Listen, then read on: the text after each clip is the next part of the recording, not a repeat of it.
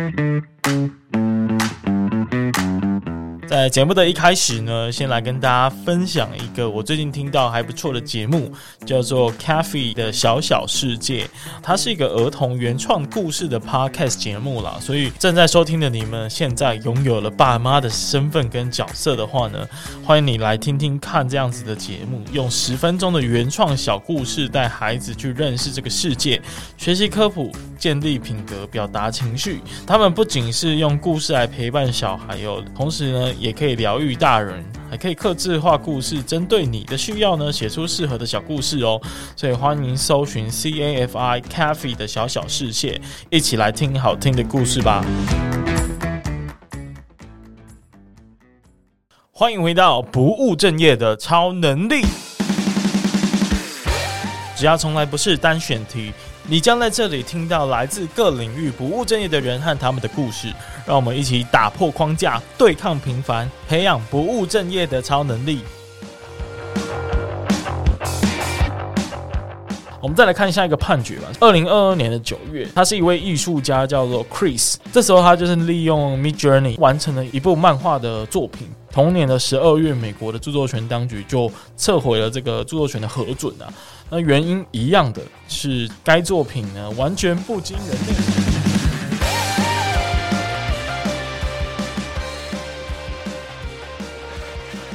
Hello，大家好，泰嘎后，我是威廉呢，终于有时间来跟大家聊聊天了。因为前面几集都是访谈的原因嘛，所以其实我现在又把片头做一个大翻新，所以完全没有时机点可以跟大家分享最近做的事情啊。不过，嗯，我预计接下来的的这个更新集数是这样子的，就是会，我现在访谈其实已经排到四月底了，所以算是还蛮多集数等待剪辑。然后我这一次呢，呃，就是如同文章所说的，我已经做了一个格式。还有版面的大更新，然后这个格式呢，新的格式会让我可以比较轻松的来跟我的剪辑师，还有跟现在 AI 的这个应用去做搭配。所以说，希望真的有助于我顺利的去更好的讲自己想讲的话，然后嗯，分享自己想说的故事，这样。那。更多的部分，我预计这礼拜，因为这礼拜是那个那个清明年假嘛，所以清明年假的时候跟大家分享更多生活面的一些进展，然后还有工作面的各方面的一些发现。然后因为礼拜六呢又是大年假，年假五天。所以我又要来分享最近看了一些好看的，然后非常有意义的一些片子啊，希望可以帮助大家去度过五天。如果你是在家无聊的行程的话，那听我的废而不废指南就没错啦。好，那今天呢，终于要来聊 AI 这件事情了。其实，呃，我在二月就开始蛮。蛮疯狂的，在研究跟 AI 有关的一些应用哦。然后在这期间，大概也有一个月没有出片嘛。那除了就是在研究一些 AI，当然还有一些其他方面的调整啊。不过一直很可惜，呃，错过了第一波跟大家分享的这个热点啊。呃，随着这个 AI 不断的变得炙手可热呢，我发现呢，因为像去年十二月我在开始用 ChatGPT 的时候，那时候我的。动态 Facebook 啊，如果是十则贴文的话，大概只有两则贴文在讨论这件事情啊。然后不知道怎么回事哦，到二月、三月的时候，突然十则贴文有八则、九则都在讨论 AI 的事情。然后所有的创作者，所有的呃相关的 KOL 都在讨论跟 AI 有关的应用哦，所以这难免应该也会让非常多人感受到这种雨后春笋般冒出的各种 AI 资讯的轰炸，甚至有些人如果嗯心态比较不稳定啊。有时候其实就会产生比较焦虑的状态，所以我应该也会把相关的一些一些应用啊，然后还有使用的心得，还有心法，以及他现在我现在拿 AI 来做什么事情，来详细的跟大家在写其他的文章来做分享。那今天主要呢要来跟大家分享什么话题呢？嗯、呃，是很有趣的话题，因为我觉得比较少人现在有关注到这个领域哦。那我为什么会开始开始关注呢？是因为我现在已经有把 AI 的工具呢逐渐的融入到我的生活与工作当中啦。呃，像是 ChatGPT 啊，我就拿它来写这个 Podcast 的节目计划。然后想标题呀、啊，写脚本，写甚至文章的文案，然后我各种社群平台的文案啊等等，然后像是一些社群的素材，我可能是用 Midjourney 去把它生成的，然后去呃，像我平常是一个蛮重度的文字工作者，我需要写很多的新闻，还有对产业的分析报告和评论，那我也会透过 ChatGPT 去帮我优化这些。评论或甚至做一些翻译跟优化的动作，所以嗯，就是还蛮成熟的在运用嘛。然后呃，我最近就开始想说，诶，我可不可以拿 Me Journey 这个 AI 的绘图工具呢？呃，前阵子有有那个，我记得淡如姐说她是电脑绘图被延上哦。不过这件事情已经过很久，就没有打算要跟这个话题了，只是顺便就是开个玩笑这样。好，我用 Me Journey 开始做自己的创作实验哦，然后我就想说，因为我还开了。一个账号哦，叫做 Superhero Fantasy，因为它算是我一个小小的兴趣啦。因为我想要开始，呃，prompt，呃，就是 prompt 是下指令的意思。我想要开始去把之前我很想要自己练习画画看的这些超级英雄啊，然后这些比较奇幻的角色，把它练习那个电脑绘图。但是当我二月第一次嗯，算出一张图的时候，我看到那个作品，我当下直接决定，我再也没有想要再学习什么电脑绘图了。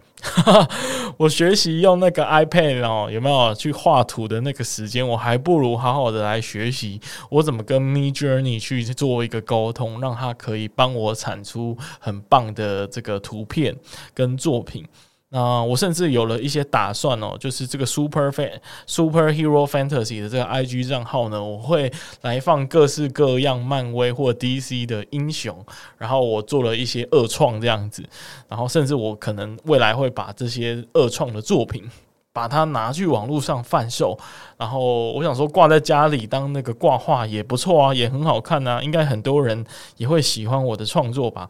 那在看了一些国外的 IG 作品之后呢，我发现这个真的是一个潮流啊！所以各位听众如果听到的话，千万不要学着做，因为这个东西在台湾还没有很多人做，所以我就想说，我要赶快踏入这一个领域，这样子。好，但是呢，当产生了一个销售的行为的时候，我就会不禁在思考，AI 的创作究竟是否拥有著作权的保护呢？哦，这个是一个大家可能在看到 AI 工具的下一步，就是想要开始利用它的时候，会开始想到的问题哦。因为啊，如果没有著作权的保护，那是不是表示说我的这些 AI 创作的作品，随便呢，大家都可以互相这个偷窃啊，互相的抄袭？尤其 Midjourney，大家知道，呃，有玩过的就会知道，它是在 Discord 上面。那 Discord 上面呢，其实，呃，在公开的大厅，你是可以看到别人的指令，然后也可以看到别人创作出来的成果。啊，你要拿这个指令，呃，你要拿它的成果，然后重新的呢去包装。其实应该是非常容易的一件事情诶，那这样子的话，我销售的这个梦想，这个发财梦还能够实现吗？哦，这当我这么想的时候呢，我看到了一个有趣的活动哦。当然那，那那阵子 Acupass 然后各种活动平台也都举办了各式各样的人来分享 AI 应用啊、AI 趋势、AI 潮流、AI 的这个各式各样的这种活动跟讲座。那我就发现了一个由浩富集团所举办的讲座，他邀这一个呃，他这个讲座的单元是邀请了邱义贤律师来分享这方面的议题，所以我在我我的文章上面也有 echo 他们，就是特别感谢浩富集团跟这个呃邱义贤博士呢，他们其实是有授权分享的，因为我。看到这个讯息，我觉得他们写的真的是很好啊！那一天邱邱博士讲的内容，我也是受益良多，所以我非常想要跟身边的亲朋好友，还有有在收听的这些创作者们分享，所以我就真征询了之下，被经过他们的同意呢，我来分享。但但我还是会尽量用我的平易近人的方式来做分享啊。不过，因为他有举了比较多是法条上面的诠释，还有过去人类历史上发呃判决过的这些事件，我觉得这个。确实是我没有办法单靠一人之力所呃找到的解释。好，那我们就直接进入讨论了，究竟 AI 的作品哦，AI 所创作出来的这个作品究竟有没有著作权呢？我直接先讲结论，答案就是没有，无法受到著作权的保护。然后讲到这里，可能很多人就已经大惊失色，想说怎么可能没有？怎么会没有呢？哦，我知道看到结论的人呢，已经迫不及待想要提出反驳的意见哦。不过，请你先忍耐一下，呵 呵听我娓娓道来为何是这样子推论的。因为根据过去呢实际的民事诉讼判决结果啊，其实受到著作权所保护的著作呢，基本上会需要具备两种特性。一种是原创性啊，还有创作性。那所谓原创性呢，就是你要是一个独立创作啊，你不是一个抄袭或者是剽窃而来的创作。那创作性呢，基本上基于美学不歧视的原则，你只要具备最低的创意标准。你就应该能够受到保护哦，不不是说你画两条线哈，也不是很多那种很贵的美术作品都画两条线或随便泼漆这样，那你就是说这个美学标准的这个呃这个美学的这个努力过程太少，所以呢。呃，创作的过程太简单，所以它不算著作。没有，没有，没有。基本上呢，它还是受到著作权所保护的范畴，因为它符合所谓的创作性的意的这个原则。那不过呢，有一项特别需要提醒哦，其实，在著作权法的第九条第一项规定呢，新闻等单纯传达事实的报道所做成的语文著作哦，是不属于保护的范畴。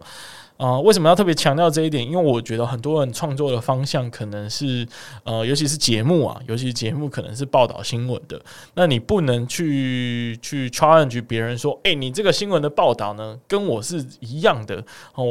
那个抄你是你是抄我的，这样子你是违反著作权法。No no no no，基本上这样子的文章，这样子的一个内容是没有办法受到著作权法的保护的。好，那撇开这个不谈，我们还是回到所谓的。AI 创作这件事情，那就基本来说，就这个他们创作的这个结果来说啊，AI 绘图工具所创作出来的作品呢，都有符合所谓的原创性跟创作性这两个。但问题出在哪里呢？为什么 AI 最终还是没有办法被保护呢？呃，因为大部分的 AI 绘图作品啊，其实它都是利用过去所收集的这个庞大的资料库哦，这些数据根据使用者的指令去重新编写演算出来的结果。所以你能想象吗？在这个过程，它不是完全靠自己想的，它是靠过去的资料去去去生成的。那这样子的话，你还能够说它是完全原创性的的？这个这个说法吗？嗯，老实说，这一点是有一点让我产生质疑的地方啊，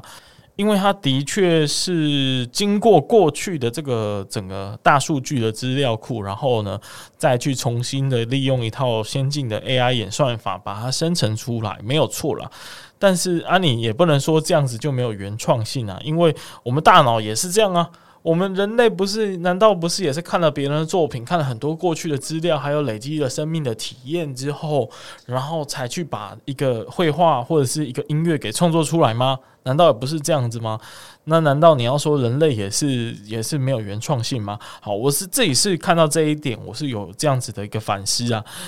不过呢，大家也不用着急哦，因为根据下一点。哦，基本上是打死了我们刚刚的这个质疑，因为 AI 呢现在有一个很大的问题。我们先讲两个过去曾经拥有的判例啊，这个都是台湾发生过的。哦，中华民国在一百零八年的这个判某一个判决当中呢，嗯，它有落下这样子的文字，强调凡具有原创性，能具体以文字、语言等等等等等之人类精神力所参与的创作，均受到著作权法所保护。好，这边的关键字叫人类精神力哦。OK，那下一个下一个判决是一百零七年的，非自然人创作的著作呢，包含动物或人工智慧，因不具备法人格，所创作的著作物也无法产生著作权而有所权利归属啊。好哦，所以我们听到了两个关键字，一个是人类精神力的参与，一个是非自然人创作的著作哦，呃，无法产生著作权。好，那我们进一步来分析一下所谓的 AI 绘图，他们做出来的东西呢，究竟它的著作权呢？你觉得会是属于 AI 的设计者？哦，就是就是发明 AI 或者是把这个程式写出来的人，还是第二是这个 AI 的使用者，就是像你跟我一样哦，就是我们输入一段指令，好让它产生所谓的图，还是 AI 这一套系统这个工具本身三个部分，大家觉得哪一个才是你觉得最属于著作权人的归属呢？我一开始认为应该是 AI 的设计者。不过，其实你想一下哦，就是他把这个城市设计出来之后呢，整个过程 AI 的设计者有没有参与？当然没有嘛，他不可能每全世界现在每天可能有几千万个指令输入进去，不可能这个设计师在背后看着大家在输入这些指令嘛。所以，所有 AI。生成的这个作品的过程呢，其实是 AI 电脑程式它自行经过学习后所创作出来的。那使用者还有这个开发的人员呢，严格而言都算是非出于自行创作之意啊。所以，其实，在法律的这种角度来解释的话，其实是没有办法把开发人员、哦设计者或者是使用的人员当成是著作权的归属者啦。所以，著作权其实竟然。就是属于这个 AI 系统本身呢。我讲到想到这里，我就会想到说，诶，未来会不会有一天呢？这些 AI 群起反抗，然后大声疾呼说：“你们这些使用者哦，你们这些开发人员，你们都是奴役我们去做创作。真正的艺术家或真正的这个著作权，应该是由我们 AI 来行使才对。”哦，我突然想到这个天马行空。好。反正继续往下说，所以刚刚提到的历史判例当中的这这几个关键字嘛，著作权法就是只能去保护自然人或者是法人格，哦，也就是说呢，整个著作权法都是在这一个条件情况往下写的啦，它最源头最源头保护的范畴就不包含电脑或者不包含 AI 这个电脑程式了啦。所以，在这个部分，其实就会得到我们在节目一开始所提到的结论啊，AI 的作品无法受到著作权保护哦。虽然理论上它其实是 AI 可以受到保护，但是 AI 不是法人，不是自然人，所以它也没办法保护。那如果还是不相信呢？我们接着又再举几个哦，就是。呃，邱律师他提到的一些发生过的案例，在二零一八年的时候呢，美国有一幅作品叫做《接近天堂的入口》，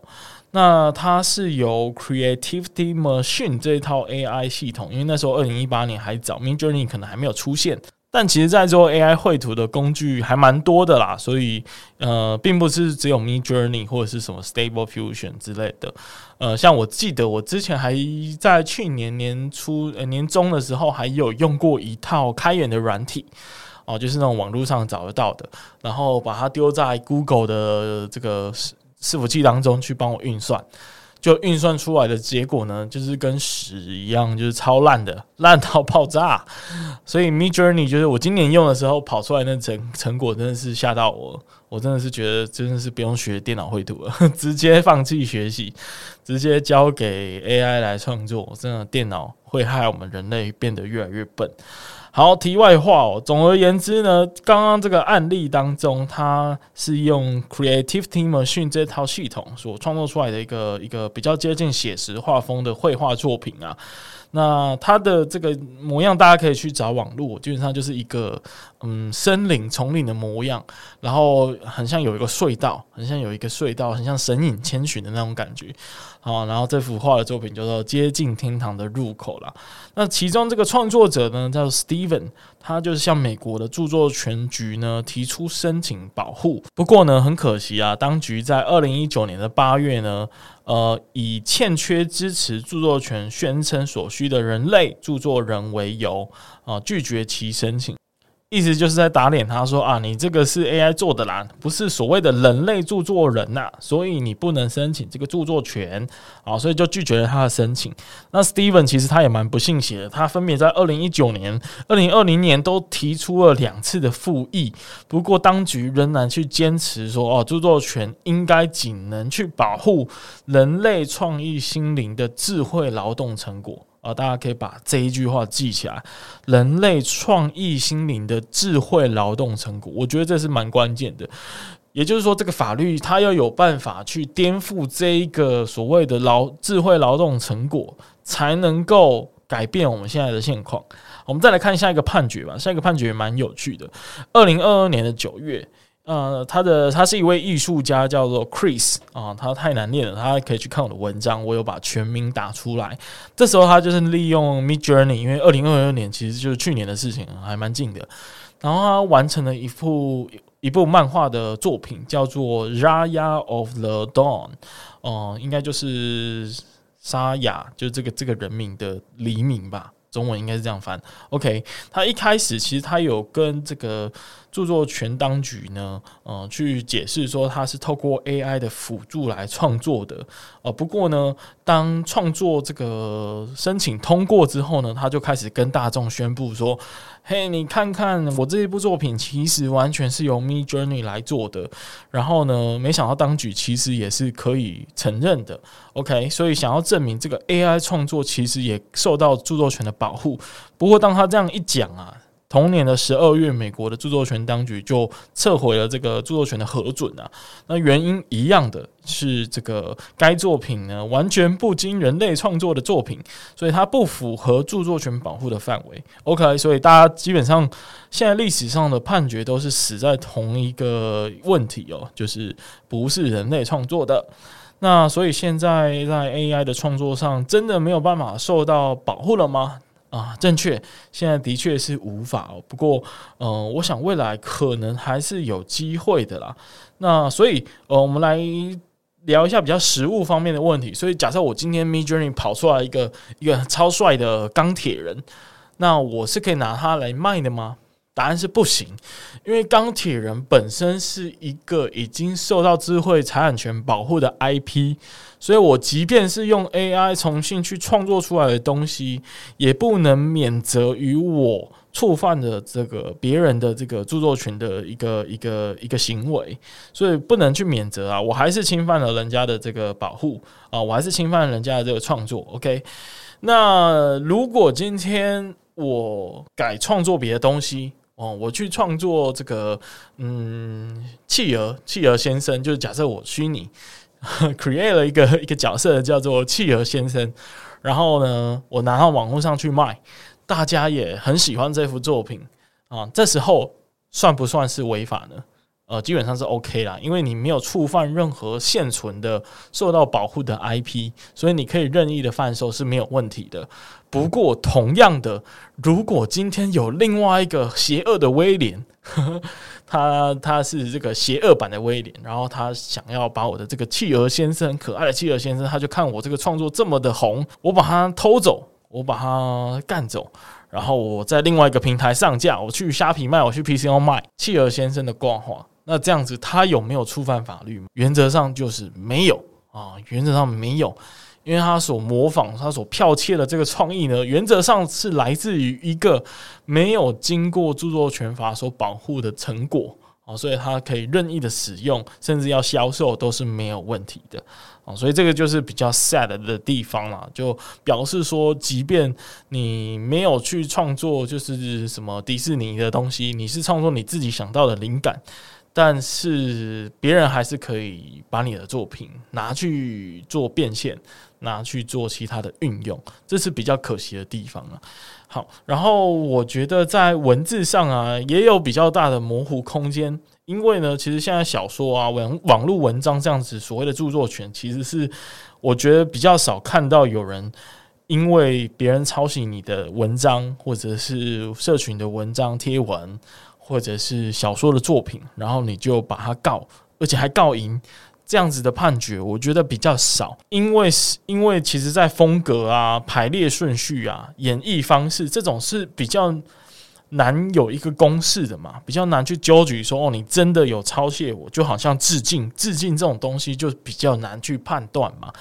所以，即便呃你抄袭别人的东西，或你参考别人的东西，可能也只是受到道德或者是市场上的批判哦，不是真的会有法律的诉讼可以来保护你的这个文字。OK，更别说 Chat GPT，其实它可以完全的哦、其实我也蛮常做这件事情的，就把一段文字丢过去，然后请他帮我写出完全不同的风格、完全不同的语气跟写法的文章。那这样就更难抓了嘛，基本上是很难去去判定是你是抄袭哪一篇文章的。所以总的来说呢，法律和科技啊都是与时俱进的啦。现在还没有出现的这个保护权，或许随着 AI 越来越普及，会有比较完整的诠释，然后会有比较跟进的脚步。那所以最后呢，要来问大家，你觉得？AI 的创作作品应该要被保护吗？那应该用什么方式去保护呢？也欢迎你留言或私讯来告诉我你的想法。然后补充一个小八卦，我们还舍不得结束哦。补充一个小八卦，其实我的朋友就是他是开广告公司的，他直接是有把 Midjourney 跑出来的东西拿去图库网站，然后卖给他们，然后图库网站竟然审核通过。我觉得他们应该也很慌乱哦。他想说，为什么突然有这么多厉害的作品突然出现在我的申请表当中？我觉得这些像 iStock 啊这种图库网站应该也没在修了。他也没想到有这么大量就是 AI 出来做的东西可以产生，那会不会影响到他们未来的商业模式呢？呃，肯定会嘛，肯定会嘛。啊，甚至大家可能都不需要去图库网站买图了，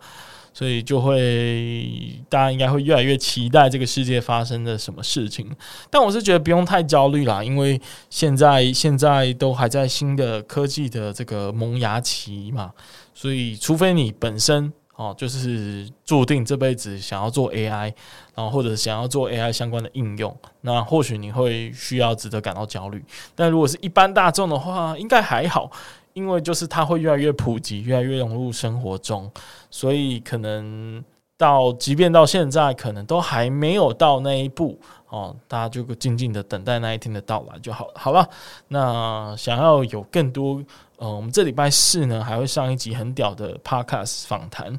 然后最近几集都我觉得都蛮棒的哦，都蛮值得听的，所以大家就听听看。那不过连假前呢，我们礼拜六的早上我会上一集，让大家可以在塞车途中或者在家里赖床的时候。哦，静静的来收听，然后会跟大家分享比较多闲聊的部分，然后还有分享很多有意义的废而不废的作品，好吗？那就这样喽，下次再见，拜拜。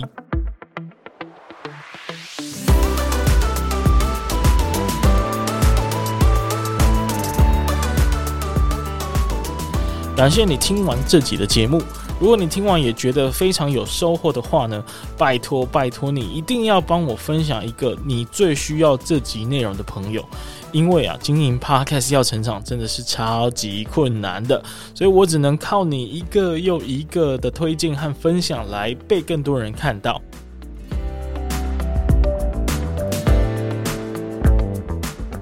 有任何的想法想要讨论的话呢，也欢迎到 Apple Podcast 评分留言，或是到 IG 去找我聊天。那不务正业的超能力，我们下次再见，拜拜。